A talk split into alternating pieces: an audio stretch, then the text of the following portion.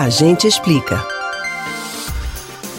A capital pernambucana elegeu 40 conselheiros tutelares para as seis regiões político-administrativas do Recife. Mas você sabe o que faz um conselheiro tutelar? Quais os direitos e deveres dos conselheiros que foram eleitos? A gente explica.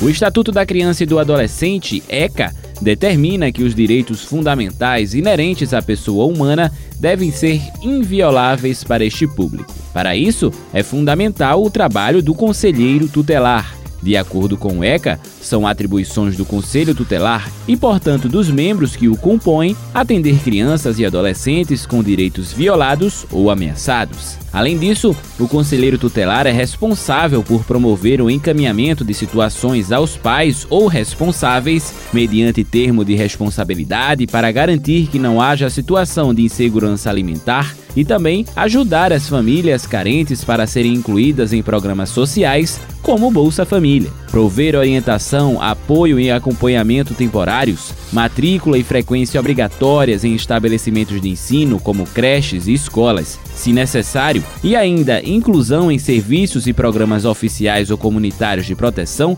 apoio e promoção da família, da criança e do adolescente, também fazem parte das atribuições dos conselheiros. Outras funções incluem o pedido de tratamento médico, psicológico ou psiquiátrico em regime hospitalar ou ambulatorial e a inclusão em programa oficial ou comunitário de auxílio, orientação e tratamento a alcoólatras. Os conselheiros tutelares estão envolvidos em uma realidade de muitas violações e ameaças aos direitos de crianças e adolescentes, atuando em benefício da coletividade. Quanto à tutela, Cabe ao colegiado a possibilidade de aplicar medida de proteção de acolhimento institucional. Essa, no entanto, é uma medida excepcional e de urgência, uma vez que a decisão por modificação da tutela de uma criança é de competência exclusiva da autoridade judiciária. O conselheiro tutelar age a partir do recebimento de denúncias de violações ou ameaças aos direitos de crianças e adolescentes, mas ele também tem a competência de fiscalizar independentemente de haver denúncia.